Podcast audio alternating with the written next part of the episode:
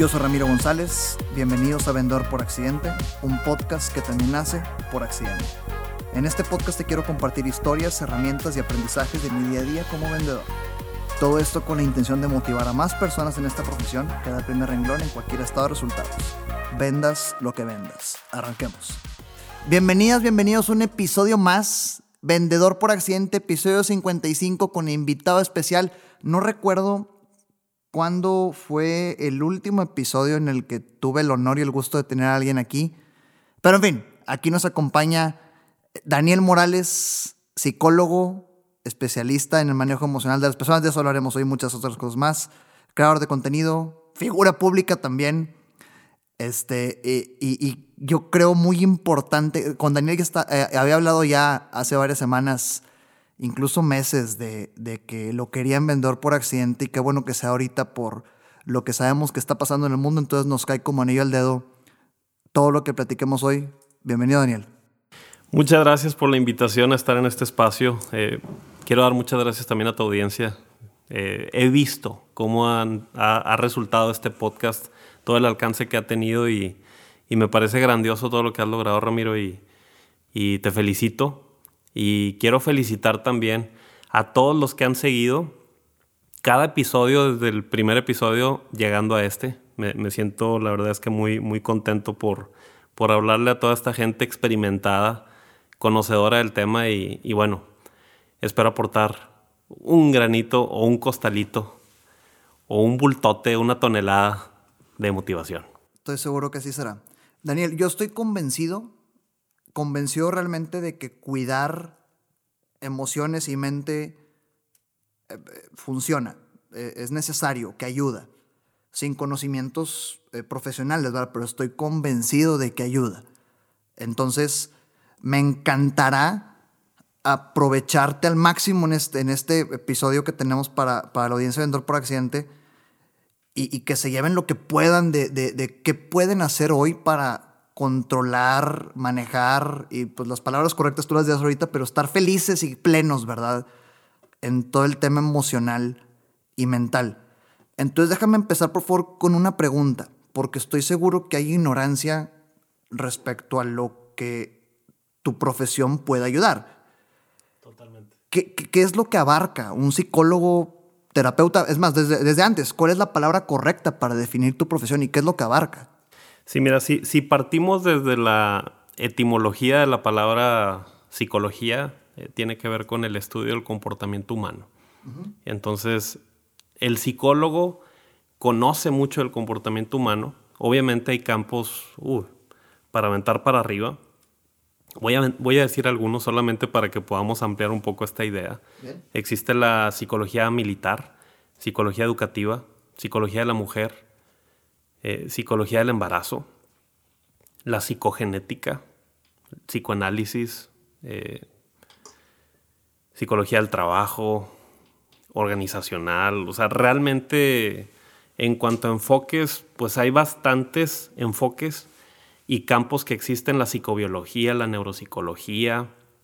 Digo, algunos de estos son, son, muy, son muy hermanos o son primos muy cercanos, eh, pero solamente los quise mencionar porque recuerdo una vez que, que me tocó tener un libro en donde se mencionaban los campos y reconocí que eran más de 30 campos de, de psicología. Fíjate, primer, primer boom, ¿verdad? O sea, pensamos que es X, X por 30. Totalmente. Y bueno, cuando yo estudié, estudié en la Universidad Autónoma de Nuevo León, aquí en Monterrey, y me tocó que cuando yo estaba estudiando había cinco áreas de acentuación. En ese entonces era conductismo o con el enfoque conductista, el área social, el área laboral, infantil y la clínica psicoanalítica. Entonces, no, sé si la comenté esa como, como psicoanálisis, eh, pero bueno, eh, a lo que voy es que eran cinco enfoques diferentes había unos que decían, oye, yo me quiero ir, ya quiero ganar dinero, quiero meterme eh, desde las prácticas, quiero que me vaya bien, y se iban al área laboral. Claro. Y había otros que decían, yo quiero ver pacientes. Y había tres áreas. El área infantil, que era atender niños y adolescentes. El área conductual, que podías tener como si fuera un unicel que le puedes encajar muchos muchos palillos de dientes. Ajá. Eh, el- el- este enfoque tenía la oportunidad de que tú pudieras tanto atender pacientes como meterte a empresas y hacer muchas cosas más. O sea, era- era un enfoque muy, muy abierto. Como y el comodín, cam- camaleónico. muy, este- muy camaleónico. Ajá, ok. Y estaba el enfoque psicoanalítico. Y bueno, quiero diferenciar nada más estos dos para dar un poco el panorama. Yo me fui por el conductismo. Bien. Cuando este Sigmund Freud, en el área del psicoanálisis, estaba ganando un premio Nobel en literatura, por el otro lado, en el área conductista, Iván Petrovich Pavlov, un fisiólogo ruso, estaba ganando un premio Nobel en ciencias. Entonces, pues es muy exacto, muy de pruebas, muy de análisis. Y la forma en la que lo digo, y espero no se ofenda un psicoanalista que me escuche, es que eh, en la terapia, en la práctica, Ajá. yo no soy de estar echándome un puro con el paciente acostado, hablando libremente. No, yo tengo, tengo un pizarrón, tengo pruebas, tengo... También el, el psicoanalista también tiene pruebas y puede tener un pizarrón, pero lo que quiero decir es que yo soy muy práctico, soy muy dinámico en mi terapia, eh, participo también en mi terapia de forma muy activa, encargo tareas, eh. Es, es enfocada en resultados, medimos lo que está sucediendo, aplicamos pruebas constantemente y también lo puede hacer el psicoanalista, pero en ese entonces la escuela que nos daban había conflicto, todavía sigue habiendo conflicto entre los psicoanalistas y los conductistas. Pero bueno, el, no quiero meter este, este, esto en debate o algo. Es un tema tal vez nada más de Monterrey. Ok. Tal vez la gente que nos escucha en otros países no, no lo consideren así. De hecho, si nos escuchan de Argentina, el psicoanálisis allá se sigue más desde Lacan y menos desde Freud. Y bueno, es, es otra forma en la que se vive eh, Y- esta- y bueno, estos eso es un- enfoques teóricos. Un punto importante, porque acabas de destruir un paradigma que hasta ahorita me, yo eh, realizo en mi mente que existía y es tal cual lo que nos ha enseñado Hollywood, que es el, el, el- el el- típico diván que todos se sientan en un diván. Sí, y están acostados y hablando frustrados y, y- y el cuate con el puro y yo muy el estilo gringo, ya se acabó el tiempo, o sea, el que sigue, ¿verdad? Y lo tengo muy marcado. Pero, y, y lo pongo en contexto porque sí, afortunadamente Latinoamérica es una buena audiencia, saludo a todos Latinoamérica, entonces este, e- es importante también aterrizar el concepto para ellos, ¿no? Que el manejo Sí. emocional y mental aplica universalmente, independientemente de dónde nos escuchen. Totalmente. Y retomando la pregunta desde arriba, creo que me, me- me enfoqué mucho y me fui yendo cada vez más específico. El psicólogo puede participar en, en muchas áreas, en muchos campos. Y todo lo último que empecé a comentar es más desde la psicoterapia, que es la psicología clínica, que es toda esta cuestión de eh, la atención a una persona, el, el- el- el- el ayudar a una persona, el tener un proceso, un tratamiento hacia una persona.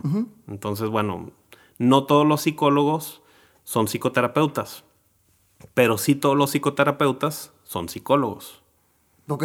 ¿Sí? Ok, ok, eso, eso es diferente. Bien, bien. Y también algunos psiquiatras, no quiero decir todos, pero algunos psiquiatras son psicoterapeutas. De acuerdo. Y lo digo basado en la experiencia en Monterrey.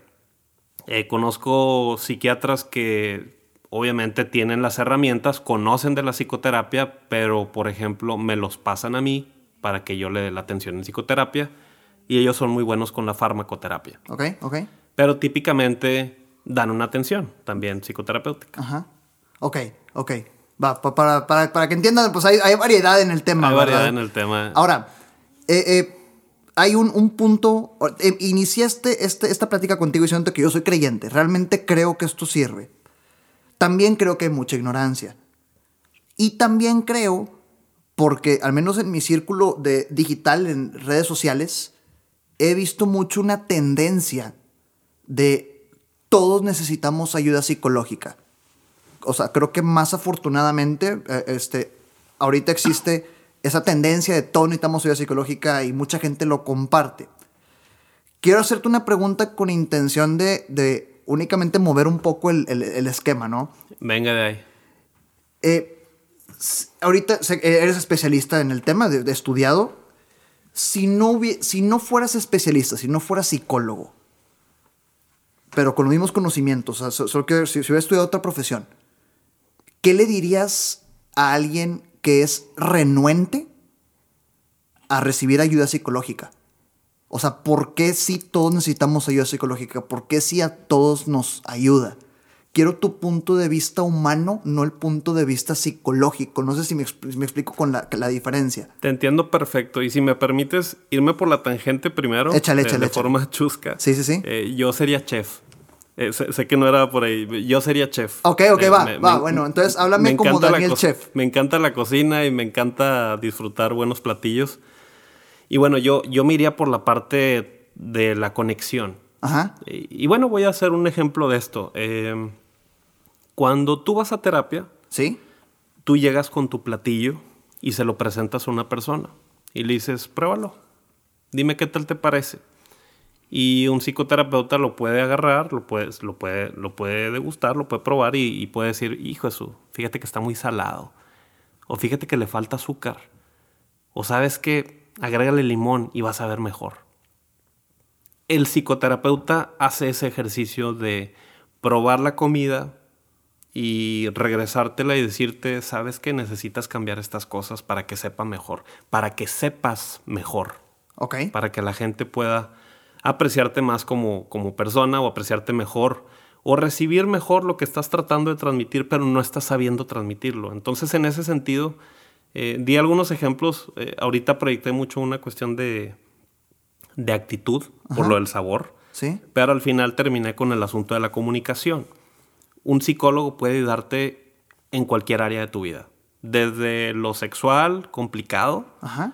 hasta lo laboral, eh, existencial, eh, familiar, crianza, todo.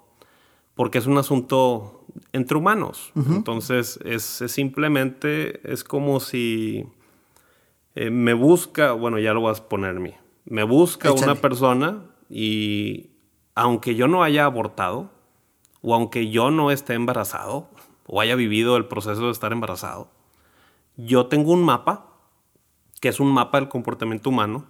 Son teorías, son enfoques, son eh, leyes también, Ajá. leyes del comportamiento, que de alguna manera las entiendo y yo no tengo que vivir la experiencia de alguien más para poder ayudarle. Obviamente, la mayoría, quiero decir, todos los psicólogos, sobre todo los psicoterapeutas, tenemos una tendencia a ser más reflexivos, a tener más, más tiempos o momentos en los que hacemos introspección uh -huh. y sobrepensamos las cosas y, y, y, pensamos sobre lo que pensamos. O sea, entramos en procesos metacognitivos eh, muy, muy seguido que nos permiten incluso llegar a decir, esto que me estás presentando, yo ya lo he vivido y lo he pensado muchas veces. Y no solo eso, me he preparado sobre el tema y lo he resuelto en mí o lo he resuelto con mi psicóloga o mi psicólogo. Bien. No, no sé si te contesté la pregunta. Sí, claro, claro. Eh, eh, eh, brinca otra duda en mí. No, pa, pa, para, los que, para los que ya no escuchan y han, me han escuchado a mí con otras personas, saben que eh, estas conversaciones fluyen. Y ayer estaba leyendo un post en Instagram y, y dije, esto lo tengo que sacar en el podcast. Venga. Y el post era, ¿por qué los psicólogos te hacen las preguntas como te las hacen? ¿Por qué no te dicen qué hacer? Era tal cual, te pregunté, no me acuerdo cómo decía, te, te, te, preguntas por qué tu psicólogo nunca te dice qué hacer, aquí está la respuesta. y no lo leí a propósito porque quería preguntártelo, ¿por qué pasa eso? ¿Por qué si, al menos el tabú en, en las películas es, ¿y cómo te hace sentir esto? ¿Y a qué te refieres? Y, y, y únicamente con condición de que la otra persona responda, ¿por qué? Mira, yo lo, lo, conecto con una palabra que en inglés se entiende mejor, que es responsibility. Ok, ok. Es, lo pongo como responder con habilidad de acuerdo a tu necesidad. Entonces, eh, necesitamos que la gente responda con habilidad de acuerdo a su necesidad. Ellos tienen que responder con habilidad, no nosotros. Entonces, como tal, como esta típica eh, frase de no le enseñes, eh, perdón, no le des el pescado, enséñalo a pescar. De acuerdo. Entonces, de alguna manera, tal vez no es, no es la mejor expresión, eh, puede haber algunas más precisas, pero lo que quiero tratar de dar a entender es que necesitamos que la gente aprenda a pensar también y que tomen mejores decisiones y que se hagan eh, cargo, se hagan cargo de su cambio, que ellos se, se pongan a actuar en, en, lo que necesitan actuar, cambien lo que necesitan cambiar Y digo necesitan en lugar de tengan o deban porque no es un asunto obligatorio tampoco. Esa persona quiere hacer ese cambio. Por algo está contigo, claro. Exacto. Entonces, para mí es más efectivo hacerle ver, oye, de lo que estás presentando. Y, se da mucho esto de la... Eh, dentro de una estrategia de comunicación, y digo estrategia porque tiene diferentes pasos, eh, hay una que se llama escucha activa. Y uno de los elementos particulares de la escucha activa es, es el, el parafrasear devolviéndole lo dicho. Entonces, de alguna manera, lo que hacemos en terapia también se alinea a este concepto o a este elemento de decir, oye, lo que te entendí o lo que quisiste decir es esto y esto y esto. Y cuando la persona lo escucha con otras palabras y asiente, muchas veces ahí cae una toma de conciencia. Y a veces en una sola sesión de terapia puede haber, no quiero decir un número, pero puede haber muchas tomas de conciencia y si encargas una tarea que ayuda a que la bola del cambio se siga empujando, porque yo soy fiel creyente que una sesión de psicoterapia, incluso puedo decir una sesión de coaching, dándole su lugar a quienes son coaches y nos están escuchando, eh, puede empujar y puede, puede empezar el efecto bola de nieve de una manera súper importantísima. Y fíjate, hay un episodio puntual que ahorita afortunadamente ya con bastantitos, ya no recuerdo cuál es, que hablo de la escucha activa. Y lo acabas de resumir. Un episodio de como 15 minutos lo resumiste en, en, dos minutos de, para, para que le regresen y lo escuchen, ¿verdad? Porque es impresionante cómo el hecho de que parafrases y la otra persona sienta genera un, un, una acción, una acción impresionante. Ahora, todo esto, Daniel, hablemos, y, no quiero para, para nada a hablar de algo que pudiera sonar repetitivo para la gente que nos escucha, pero siento que es necesario y ayuda. Ayuda, me ayuda a mí y pues ayudará a muchas otras personas. Sí, la tendencia de todos necesitamos ayuda psicológica. ¿Qué, qué, qué has visto tú en el, en el, comportamiento de las personas, de tus pacientes o de lo que has escuchado en, en, en el mundo en general, en quien te rodea, después de la pandemia? qué golpes ha generado en las personas y o qué, necesidad, o más bien, qué, qué, ha orillado a la gente a ir por, con ayuda de profesionales a partir de la pandemia. Quiero, quiero decir algo tomando también un poco lo, lo anterior. Por favor. Nos necesitamos todos.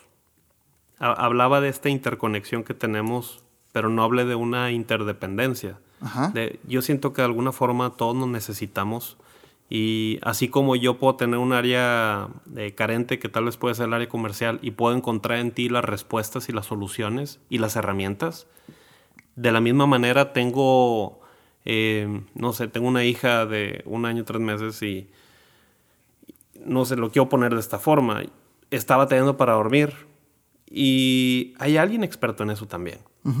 Entonces hay expertos en todas las áreas, pero bueno, ya, me voy a regresar a este punto. Solo no quería dejar pasar ese comentario de que nos, necesitamos todos. Sensato, claro. Y, todos, eh, hay expertos para cada área también, hay que reconocer eso. Y bueno, ya, ya vuelvo acá. El asunto de la pandemia, específicamente en México, es bien sabido que ha aumentado los niveles de estrés, ansiedad y depresión. Entonces, eh, también el consumo de antidepresivos ha aumentado y el consumo de tabaco y de alcohol, de cerveza. Bueno, de alcohol en general también. Claro, claro. Pero la cerveza también ha sido. Particularmente. Eh, particularmente en México eh, y en Monterrey ha aumentado mucho.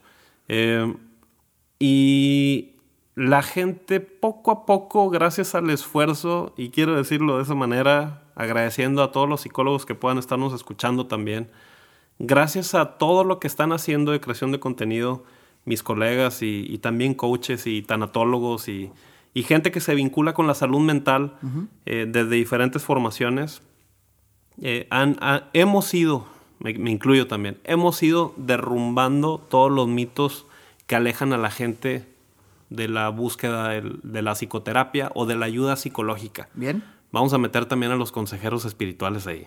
También, también son importantes en esta, en esta gran labor. Algunos, algunos nos, nos satanizan y dicen que no hay que ir con el psicólogo, pero muchos, muchos nos ayudan. Ok. Y afortunadamente se le ha dado un lugar importantísimo al, al tratamiento. Al decir, ay, me duele algo, atiéndete. Te duele el diente y vas directo con el dentista, a veces, porque hay miedo, pero te duele una pierna y la rodilla, vas con el traumatólogo.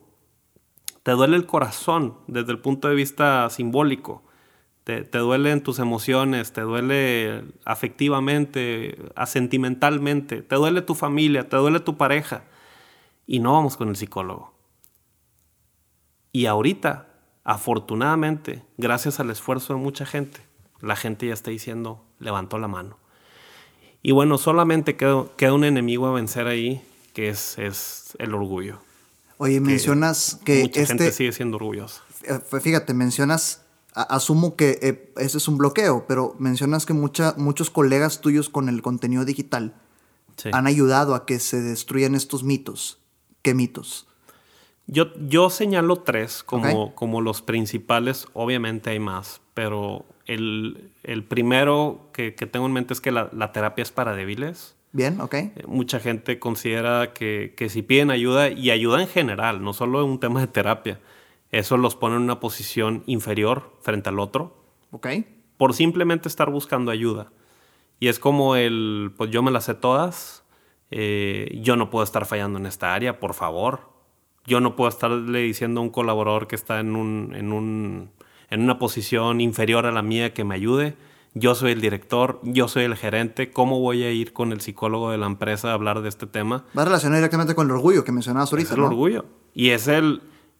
¿Cómo? También, también hay un miedo. Ajá. Eh, el psicólogo es chismoso. No. El psicólogo se entera de muchos chismes, pero el psicólogo no es chismoso. Ok, sí, claro. Ok, otro mito también, ahí va. Sí, digo, nos enteramos, realmente yo te puedo decir que conozco muchas historias eh, de mucha gente, políticos, influencers, artistas, mucha gente que va al, consultorio que, que gracias por la confianza que me han dado. Eh, yo no soy de estar publicando testimoniales de gente que va a la consulta. Solamente hay gente que se ha levantado, por ejemplo, la, la- Mayra Titancita, si me estás escuchando, e- es una físico-culturista que es campeona, que nos representa y, y le ha ido muy bien. Ella dijo, vamos a tomarnos una foto y vamos a subirla. Pero bueno, era un paréntesis. Hay, hay gente que sí se siente orgullosa y, y quiere compartir sus cambios Ajá. y felicidades, pero aún en eso, aún en eso, Ramiro, la gente no quiere decir que va con el psicólogo. Ok, entonces ya mencionaste Una, la terapia es para débiles, dije, sí. débiles, así es, y lo relacionamos ahorita con el orgullo que mencionabas ahorita. Y ese sentido de inferioridad. Ok, ajá. Y bueno, la terapia es para locos. Bolas. Y locos entre paréntesis, por favor no editen este audio. No, quiero decir que mucha gente cree Se o considera ¿eh? que la enfermedad psiquiátrica o el trastorno psiquiátrico eh, es locura. Y inmediatamente lo conectan con esquizofrenia, psicosis orgánica o, o con alguna patología de esta índole que, que requiere de farmacoterapia. Eh, depresión clínica incluso también entra ahí, pero, pero no es un tema de locura. La bipolaridad también. No es un tema de locura. Eh, es un tema de simplemente tienes un problema y, y necesita atenderse. Y me lleva al tercero. Creemos que la terapia es para resolver únicamente grandes problemas. Y la verdad es que puede ser algo muy sencillo como escoger la carrera, cambiar de profesión, eh, una salida de un trabajo. De, ya, ya ves que hay procesos para salirte del trabajo y que te puedan dar una salida amigable. Claro. O te puedas dar una salida amigable. O bien que puedas reinsertarte en otro trabajo. Porque simplemente la empresa cambió de, de visión, de enfoque, o, no- o- o simplemente ya, ya no conectas mucho con lo que la empresa necesita de ti. Y, y es totalmente válido que pidas ayuda. Por eso digo, ¿es para resolver grandes problemas? Por supuesto que sí, como la pérdida de un ser querido, que es, para mí es un gran problema. Definitivo. Eh, para alguien puede no serlo tal vez por cómo ha trabajado con su mente. Dije, respondí definitivo porque coincido. Sí, sí, Es- sí. en, en Sí, total. Yo lo veo igual, ¿verdad? Claro. Pero, pero hay gente que, que, que, bueno, tiene, tiene creencias espirituales sobre la muerte que le ayudan y, y puede no pesarle tanto también. Pero Claro. siempre nos duele la separación como quiera. Y bueno, resolver grandes problemas. sí, grandes problemas, pero también problemas chiquititos. Y fíjate, ahí, ahí entramos en otro, en otro dilema, al menos mío, y, asumo que, eh, eh, pues como hay varias personas que pensamos en esto. A, siendo ingeniero, este, muy blanco y negro, sí o no, no grises, sino o es esto o es esto, para mí es muy complicado llegar a pensar a a partir de qué tipo de problemas necesito un psicólogo. Y luego, luego ahorita pensé en eso. Pero con lo que contestas, me está cayendo el 20 de que no es un tema de blancos y negros. Es cuando la mente de cada quien diga, oye, necesito ayuda. Pero hay que educar al mundo de que es en el momento en el que tú detectes que necesitas ayuda. No sé si me explico. O sea, sí, sí, sí. ¿qué, qué, qué le contestas a alguien con mi mentalidad? Mira, lo voy a, voy a retomar la analogía anterior y voy a poner otra para que se queden con dos imágenes. Yo, pienso mucho en imágenes, por eso lo quiero decir así. Ya sea que lo que estás produciendo, eres consciente que no sabe bien, lo que sea. Es un punto buenísimo, ¿ok? Sí, o sea, lo que sea que esté haciendo, me identifico que no le estoy hablando bien a mi pareja. Me identifico que no estoy sabiendo manejar bien el tema de la crianza. Me identifico que cuando alguien me rechaza hablando de ventas, Me, caigo y me cuesta días levantarme y en cuestión de productividad y resultados, me tumba.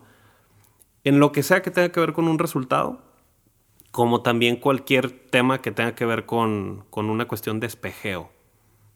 Me vi con lo que me dijo el otro y me caló. O sea, sí, sí me explico. Entonces, esa cuestión del espejo, yo digo, wow, de repente caemos en conciencia de que necesitamos ayuda. Y es bien importante que levantemos la mano inmediatamente. Eh, bueno, así lo creo yo. Porque, pues antes de que se agrave o antes de que provoquemos una consecuencia mayor. Y es que fíjate, regresamos al tema de la ignorancia. Yo estoy consciente de que hay muchas personas que lo rechazan y se van para abajo son conscientes de que de repente le hablan mal a la pareja, son conscientes de que tienen estos, estas, estas este, caídas o en, todos los aspectos y asumen que es normal, lo normalizan. Sí. Cuando ahí está el, foco, ¿verdad? O sea, si sientes eso es cuando ayuda mucho que voltees a ver un profesional. Totalmente. Entonces, o sea, eh, a eso quiere llegar. O sea, ese punto, ¿en qué momento es el momento correcto para pensar en, sabes que ahorita sí necesito ayuda? A pesar de que al principio hablábamos de que todos lo necesitamos, ¿verdad? También pudiéramos llegar a decir que cuando, cuando mucha gente te ha señalado ese punto. Ok, bien. hay, gente que en cuestión de. Le, llaman carácter fuerte, erróneamente. Bien. Que dicen, yo soy de carácter fuerte. Más bien es al revés. Eres de carácter débil porque no te sabes dominar. Y es un concepto que muchos tenemos, o bueno, yo lo creí por mucho tiempo. Cuando la gente decía, oye, es que yo soy de carácter fuerte, entonces decías, uy, cuidadito hay que tener cuidado, esta persona hay que tratarla con pincitas, tienes que tener cuidado con tus comentarios, no seas imprudente, por favor, porque si alteras algo, si dices algo que no le guste, o si le entregas algo, porque también a veces son de posiciones directivas, y no le parece, aguas con el cuello, te pueden dar cuello. Y más, o sea, si varias gente te dice, oye, es que, hijo, su, con esta persona tienes que ir así. Y te llega el chisme y te dicen, oye, la gente piensa esto de ti. Eh, piensa que eres bien sangrón, piensa que eres bien inalcanzable, inaccesible, eh, que, que, bueno, que pues eh, te, te, vuelves bien complicado en las juntas, haces bronca donde no hay, complicas las cosas, los procesos los haces muy tardados porque quiere, quieres que la gente eh, te dé el reconocimiento a ti de las cosas. o sea, puede haber temas de ego en ese sentido, en esa aplicación del concepto del ego. De que, pues, oye, pues necesitas trabajar con tu autoestima tal vez. ¿Y quién se lo va a decir? Eh, a veces la pareja. Ok, sí, Como dice Jorge Bucay, eh, un gran escritor, que tu pareja es tu mejor espejo, dice. Y sí, es como el Espíritu Santo, digo yo.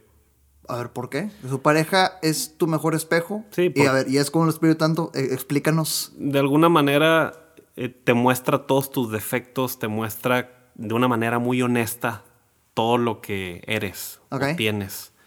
Y bueno, si, si esta persona que estamos manejando este último ejemplo de, con un ego muy grande, si esta persona no, no tiene una buena relación de pareja, no va a poder cambiar. No tiene una apertura a escuchar lo que les dicen, no va a poder cambiar todo lo que la, pareja señala, señala. De la misma manera, el Espíritu Santo está dentro de ti, te redarguye, te guía la verdad, te consuela, te aconseja, y si le haces caso, vas a lograr grandes cosas. Y estoy hablando de la moralidad, pero también de una moralidad que impacta tus resultados. Por supuesto. Entonces sí, sí, creo, creo mucho en el, en el, eh, en la parte espiritual. Que está totalmente relacionado, ¿no? O sea, un buen manejo, control y estabilidad mental, emocional, definitivamente, espiritualmente, conecta y para arriba los aspectos que te, estés enfocando. Totalmente. Yo, yo creo que hay gente que, eh, eh, por favor, sigan escuchando este podcast. Eh, mucha gente le tiene miedo a hablar de las cuestiones espirituales Por, por, el, por las cosas malas que han hecho algunas personas. Claro. Y estamos hablando de algunos líderes religiosos. Pero yo veo la espiritualidad como algo muy práctico. Es algo que vivimos en el día a día. Es cómo, cómo tratas a la gente, cómo amas a la gente. Tú hablabas en, en episodios anteriores, te escuché, de ser, justo recién empezaba la pandemia, de ser faros de esperanza. Sí, así es. Y me identifico.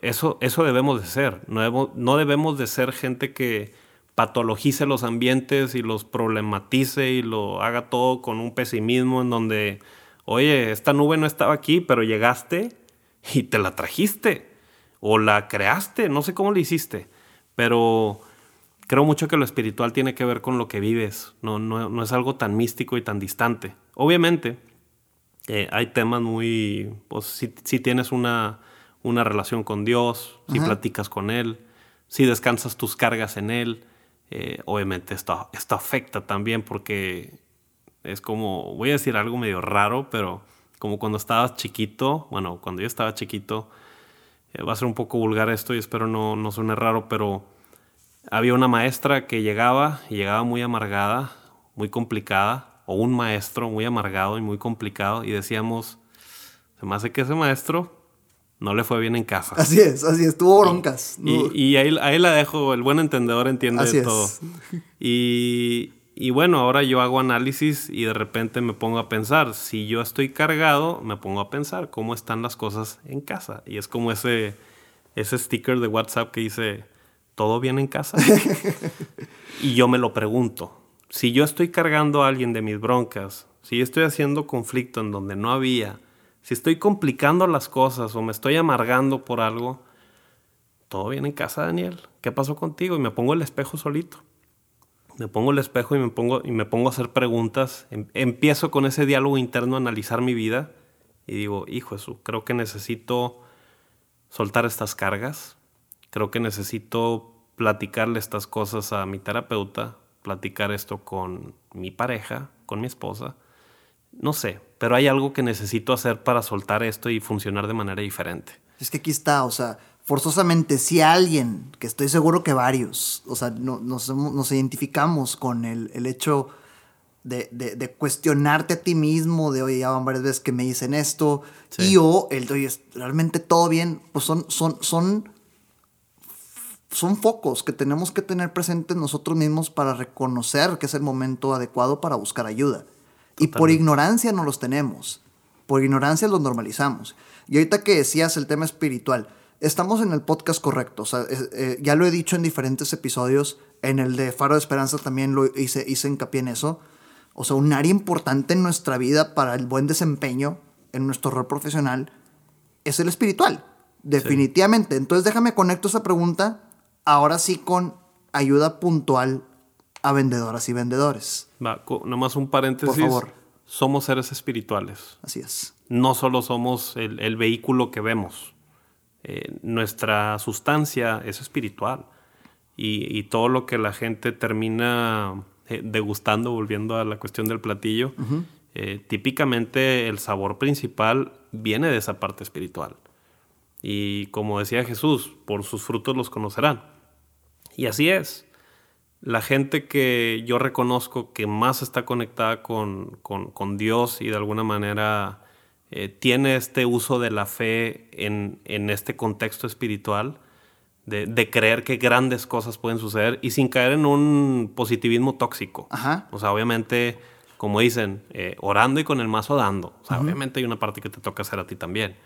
Pero yo soy un fiel creyente. Cuando yo llego a una reunión de trabajo, cuando presento un- una cotización, porque también tengo otro trabajo como psicólogo, ahorita platicamos de eso si quieres.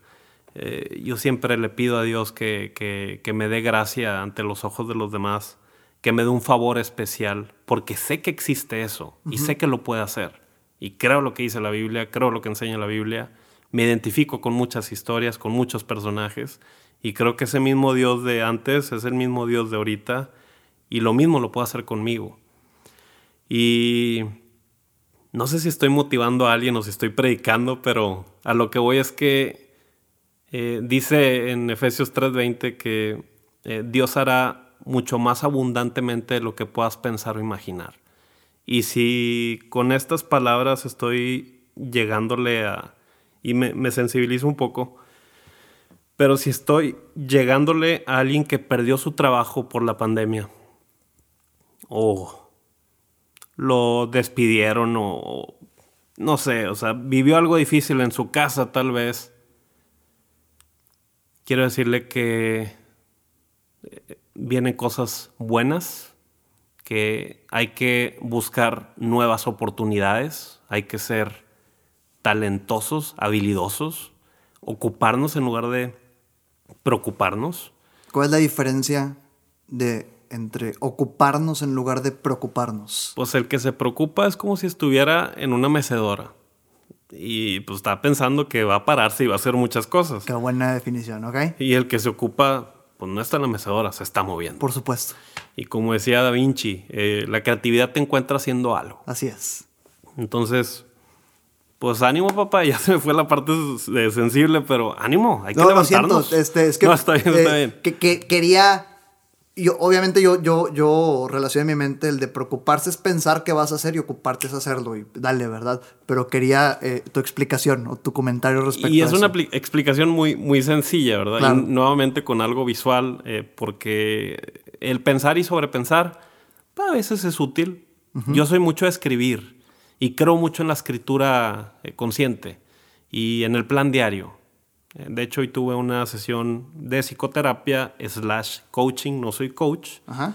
En los medios me han presentado como coach. Eh, Yo no les pedí eso, pero me dijeron, es estrategia de marketing para que la gente... Los eh, medios lo- te refieres a la televisión. Sí, la televisión Porque y Daniel la sale en la tele, eh, por cierto. Es decir, comercialón. Daniel es, es figura pública, lo dije al principio, este, está en la tele. Y, y bueno, yo siempre dije que no y ellos dijeron, así la gente te va a poner atención. Si te presentas como psicólogo, justo como lo que dijiste hace rato, la gente no, no va a escuchar igual. Escuchan más al coach que al psicólogo porque al psicólogo le tienen miedo porque lee la mente, porque es chismoso y porque nos han dicho que no hay que confiarle al, al psicólogo. Y es Tabú, un- claro, Es un sí. tabú totalmente. Pero bueno, eh, Otro tabú que yo he escuchado y, y de familiares muy cercanos y, y- y con dolor lo, o sea, lo reconozco porque pues es gente que amo, mi familia, es tal cual. Un, un psicólogo es un ratero. órale. Un psicólogo Esa únicamente... nun- nunca la había Sí, escuchado. pues, fíjate, es lo Wow. que me dicen. Un psicólogo únicamente te va a robar lana porque te va a estar, haz de cuenta que va a meter el dedo en atole, ¿sí? Y te va a dar atole con el dedo. Wow. Y lo que va a hacer es que un problema que te solucione, tú puedes solucionar pensando solo, te lo va a tratar de solucionar en 10 consultas. Y es un tabú que existe. Ya parezco perro, ya dije wow tres veces. Pero Existe. qué, qué loco. Bueno, sí, sí hay, no, no quiero decir que sí hay psicólogos que hagan eso, va totalmente en contra y no conozco a alguien que lo haga, pero sí, sí debe haber gente que se sienta así. Y, y, y que se sienta así no significa que así se haya pretendido, pero, y este es un reto para todos los psicólogos, nos tenemos que estar preparando constantemente porque las problemáticas nuevas demandan nuevas estrategias también. Y bueno, esto aplica para cualquier profesión. Por supuesto. Sí, Iba a complementarlo. Y asumo que si lo dices eh, puntualmente psicólogos es porque pues eh, eh, estás en, el, en, en, tu área, ¿verdad? Pero totalmente, hasta cualquier profesión necesitamos estarnos preparando constantemente. Y quiero dar un ejemplo. Yo estuve como eh, recién egresado, entré en una preparatoria como psicólogo y me tocó ver el, el, el caso de que empezaban a vivirse los detalles estos de las autolesiones. La gente que se, las, se lastima, se, se, se abre su piel eh, se hacen cuadrículas en sus piernas, en sus antebrazos, o sea, con, una navaja, con un exacto. Eh, bueno, con una navaja, pues se abren. Y, y, para mí era totalmente nuevo. Tuve que leer de ese tema. Wow. Tuve que leer de ese tema porque yo no entendía que no era un asunto relacionado con suicidio. Era un asunto relacionado con una emoción que estaba eh, como, como en, en un nudo y necesitaba desnudarse. Entonces era una expresión de algo que se tenía atorado. Órale. Sí, pero lo primero que piensa es esta persona se quiere cortar las venas y dice, no, no se está haciendo cortes en donde pueda desangrarse, se está haciendo cortes en áreas que se pueda ocultar, pero que pueda sentir, ¿sí? que pueda sentir que el dolor ahí está, que sí está saliendo y bueno, está, está equivocado, es disfuncional totalmente. No estoy invitando a nadie a que lo haga. No, por supuesto. Ah, solamente estoy dando un ejemplo de que eh, hay problemáticas nuevas. Eh, sexting es algo muy actual de los adolescentes que, que, se comparten contenido eh, especial, bueno, íntimo, muy íntimo, y luego se están amenazando y se, se vive este tipo de, de, de situaciones curiosas relacionadas con con un tipo de violencia. Así es, así Entonces, pues sí, o sea, tienes que prepararte siempre, siempre, siempre, más ahorita con esto, por ejemplo, lo de la pandemia, a mí me encantó que te, que te aventaras unas temporadas sobre ventas desde el encierro. Sí. sí, porque obviamente la gente tiene que también ver, oye, no puedo tocar en la puerta, no me abren, ni siquiera está la gente en el corporativo, pero tengo que vender o quiero vender. Y regresamos a lo de preocuparse contra ocuparse. Sí. Porque hubo muchas personas que se quedaron en la preocupación, pensando en qué voy a hacer y va a pasar. Y están esperando a que pase, a pesar de que no sabemos cuándo vaya a suceder eso. Sí. Y hay otras que, pues, lánzate, lánzate, ¿verdad? Y, y, y, las, los nueve o diez, no fueron, creo que fueron nueve de la miniserie de ventas del encierro, fue tal cual el, el, proceso que me tocó vivir a mí de, del boom, por eso primero mentalízate y luego pues ejecutar, ¿no? Y, y ocupar mismos, de ocúpate versus preocúpate. Totalmente. Daniel, entremos en tema comercial, vendedoras y vendedores. Puntualmente, ¿cuál es la clave desde el punto de vista psicológico? ¿Cuál es la clave para que una vendedora o un vendedor le vaya bien? Desde el punto de vista psicológico, ¿qué contestas? Mira, yo lo puedo poner, vamos a decirlo, vamos a ponerlo en tres puntos. Más, pueden entrar en Hs, las tres Hs. ¿De acuerdo? Ok, tres la, Hs. La, primera, eh, necesita ser una, una, venta humana. No estamos vendiéndole a, seres extraterrestres. Eh, ¿A qué voy con humana? Muchas veces, no sé, no sé, digo, me pasa, tengo un programa en línea y podemos hablar de eso más, más tarde. Eh, no escuchamos a la gente.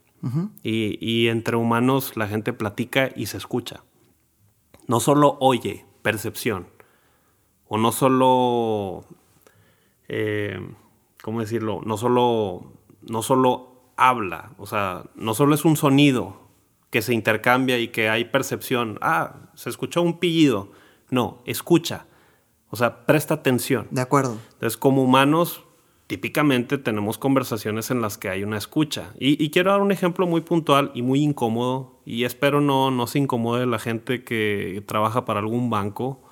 Eh, las típicas llamadas en las que te preguntan, oiga, oiga, Daniel Morales, usted Daniel Morales, ¿Para qué? Digo yo ya, tratando de evitar. ¿Para qué? Fíjate, si es que contestas. Si es que contesto. sí, porque a veces reconoces hasta el número y dices, sí, ah, ah, no voy a contestar. Así es. Y bueno, a veces sí. Eh, sí, soy yo. Eh, vamos a hacer el ejercicio, ¿verdad? Tú, tú, tú, me estás llamando. Llámame. ¿El tradicional? O sea, el tradicional. Va, a ver si me sale. Este, sí, eh, Daniel Morales. Sí, sí, sí. dígame. sí, soy yo. Oiga, hoy le quiero platicar acerca de una tarjeta de crédito de la cual por los puntos y según historial crediticio es incandidato para poder platicarle de los beneficios y, y ya no. Fíjese que no es- fíjese que no estoy interesado ahorita. Con las que tengo estoy bien. Sí, pero está seguro que no le han platicado de, la, de, de- de los beneficios, eh, que estoy seguro que le va a interesar, ya me han dicho que no, que, que, que los- las personas que me han dicho que no les interesa resulta que son los que más necesitan esto. La verdad es que si me escucha le va a interesar y Y te puedes agarrar tres minutos. es ¿eh? correcto, sí, sí, sí, sí. Y bueno, ahí yo te puedo decir, fíjate que estoy comiendo y estoy dándole de comer a mi bebé y ahorita es un momento difícil y, y puedo decir una serie de condiciones complicadas para mí que me dificultan tomar la llamada y dar una respuesta como, como la, la espera la persona que está del otro lado. Y aún así, no hay una escucha. Es correcto. Y No siguen, y, y te avientas y siguen con lo mismo. Y te estás portando bien. O sea, con eso Ah, de, de sí, que le estás sí. respondiendo y le estás explicando el por qué no lo puedes atender, te estás portando bien. Porque aquí un cliente que cuando lo hago de cliente, una, no contesto números. Si quien me quiere contactar, me va a escribir un WhatsApp. Sí. Ya tengo esa regla. Dos, si contesto y me empiezo, eh, detecto que me quieren vender, en automático cuelgo.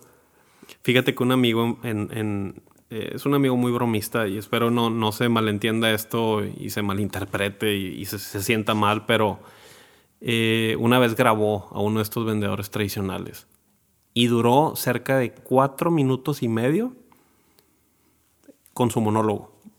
Eh, era un podcast casi, casi llegaba a los 15 minutos, pero solito, solito.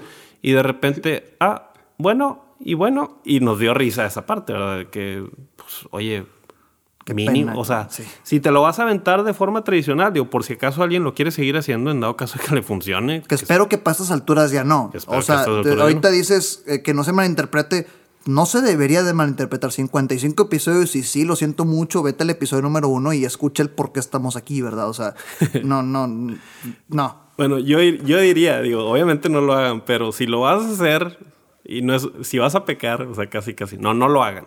Pero si lo vas a hacer, a los 30 segundos o al minuto, haz una pregunta que te asegure que la persona sigue ahí o simplemente que, que, que escucha a la gente. De Bueno, acuerdo. ya, ya. Ese es el punto, no, no, no quiero desviar. Otra cuestión dentro del humano es que los humanos tenemos necesidades, intereses y deseos particulares. ¿De acuerdo? Y eso nos hace humanos. Cada humano es un ser individual, es un ser independiente, con diferentes carencias, diferentes necesidades, diferentes cosas que lo pueden llevar a un impulso de, de compra. Y si lo humanizamos esto, podemos entender que... eh, eh, no, ¿Tengo permitido hablar de marcas? Un poquito, ¿verdad? Eh, Una- pues, échale, si, si me escuchan, ojalá paguen algo. bueno, eh, a mí me gustan mucho los Kias. Ok. Los carros y camionetas Kias. Y me hice Kia. Soy, Ok. soy kiano. Y, y si alguien me ve y me conoce, ellos saben que he cambiado de Kia en Kia desde que llegó Kia. Y me hice un Kiano. Entonces, de alguna forma, eh, ya me estoy haciendo yo. Es como el, el tema de los del, de la marca esta de la manzana mordida y, mis amigos que tienen de la competencia, eh, que hay mucha variante dentro de la competencia. eh, me dicen, vente acá, son más megapíxeles, son más esto y son más esto. Y yo les digo, sí, pero lo que tú no entiendes es que yo tengo todos mis aparatos interconectados. Así es. Y ese, eso, nada más eso, es mi principal beneficio. Y eso, eso responde a esta cuestión.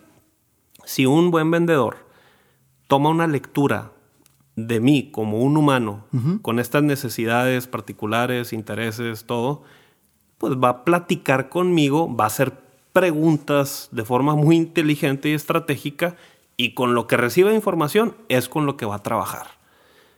Pero, insisto, somos humanos. Hay gente que no toma en cuenta esto.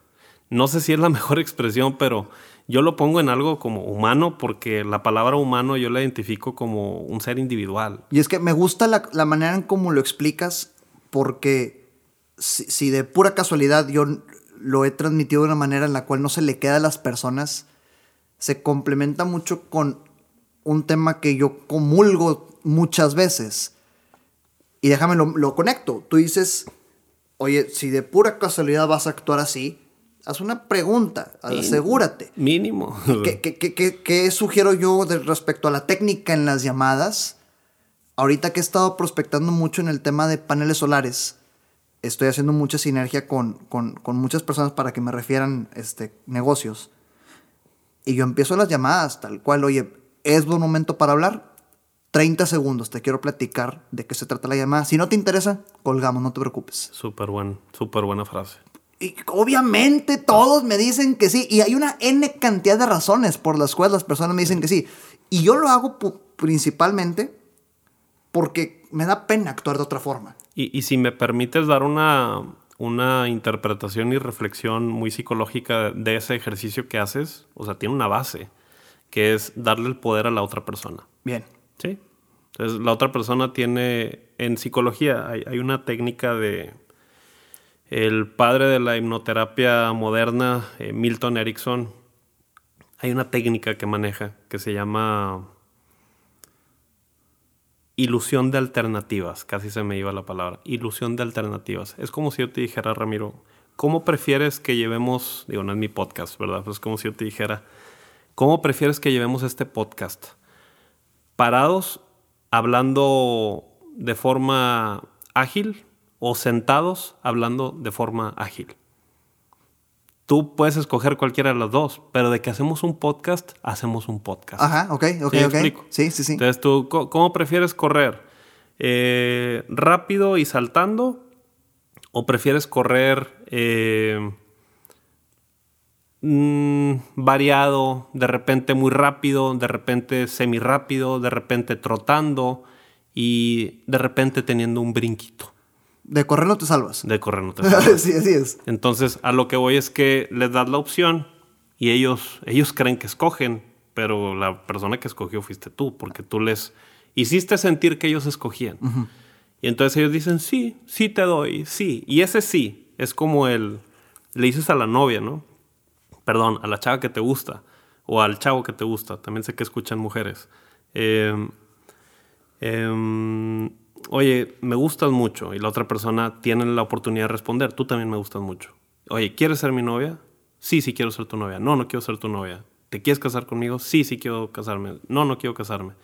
O sea, es un asunto, yo siempre le digo en temas de pareja, la mujer tiene mucho poder.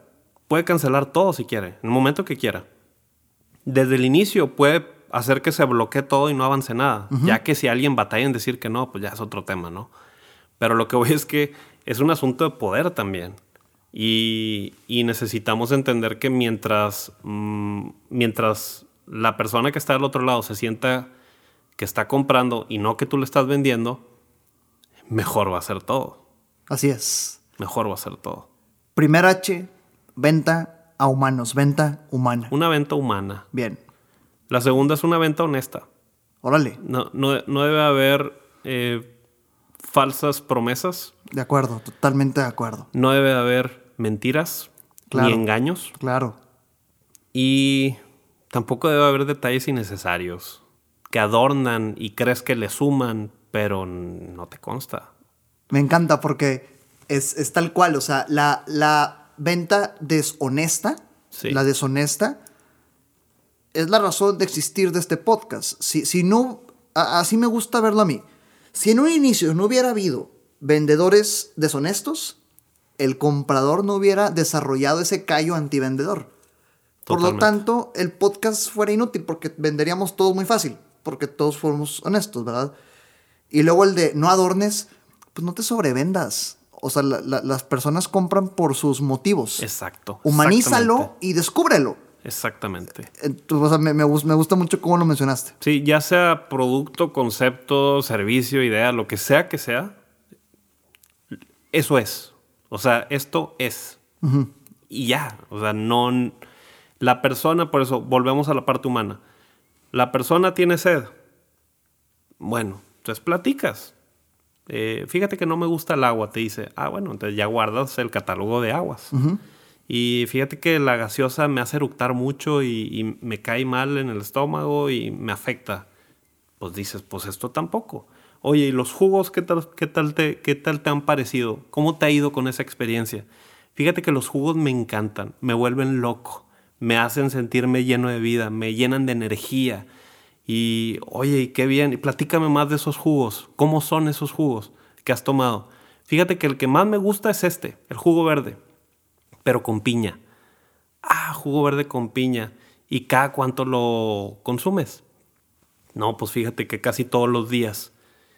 Cosa rara, voy a hacer un alto ahí. Ajá, ajá. La gente a veces dices tú, ¿por qué no me dan la información así? Pues porque tú te presentaste y la gente tiene creencias. Algo hiciste. Y a veces tienen creencias sobre el vendedor o algo hiciste. Así es. Entonces a veces ya lo consideran como, oye, pues va a ser una entrevista, entonces tú, tú dime, tú, tu pregunta o tú dime o tú me sentaste aquí. Me acuerdo una vez, y, y sorry por pisarle aquí a la gente que está dentro de los negocios piramidales, pero me acuerdo que una vez me mandaron un flyer Ajá. de negocios altamente exitosos en la nueva era, algo así decía el flyer.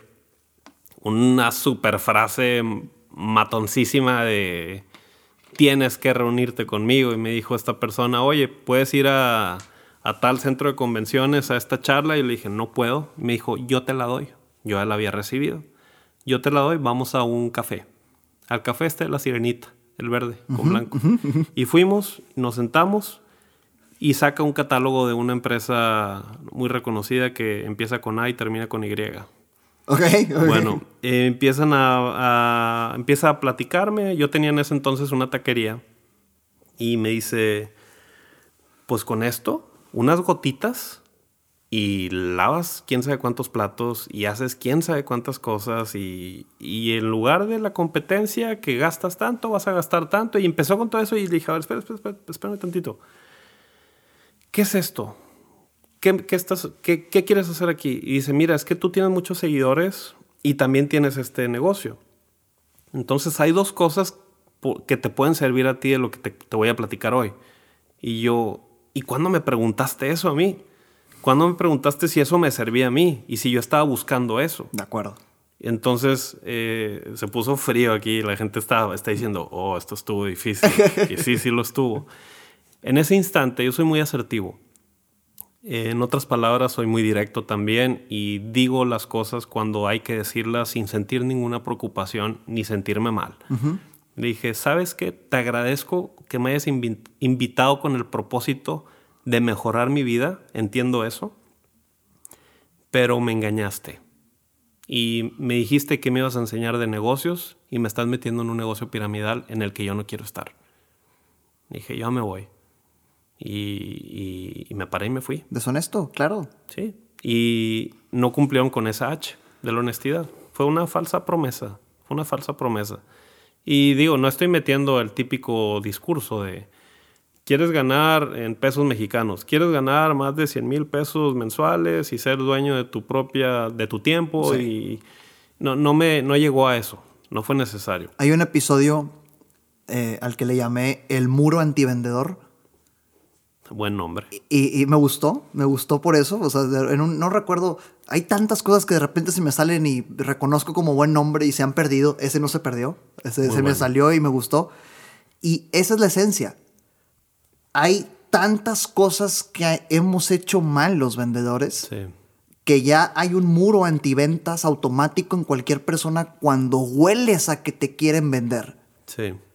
Entonces se trata de hacer todo lo posible para no transmitir ese olor y pues eh, tanto la venta humana como la venta honesta, a pesar de que la gente pueda asegurar que son honestos y que están humanizados, muchas veces hay algo en su comportamiento que hace an- ante los ojos del comprador, híjole, este cuate se parece al resto, levanto el muro antiventas.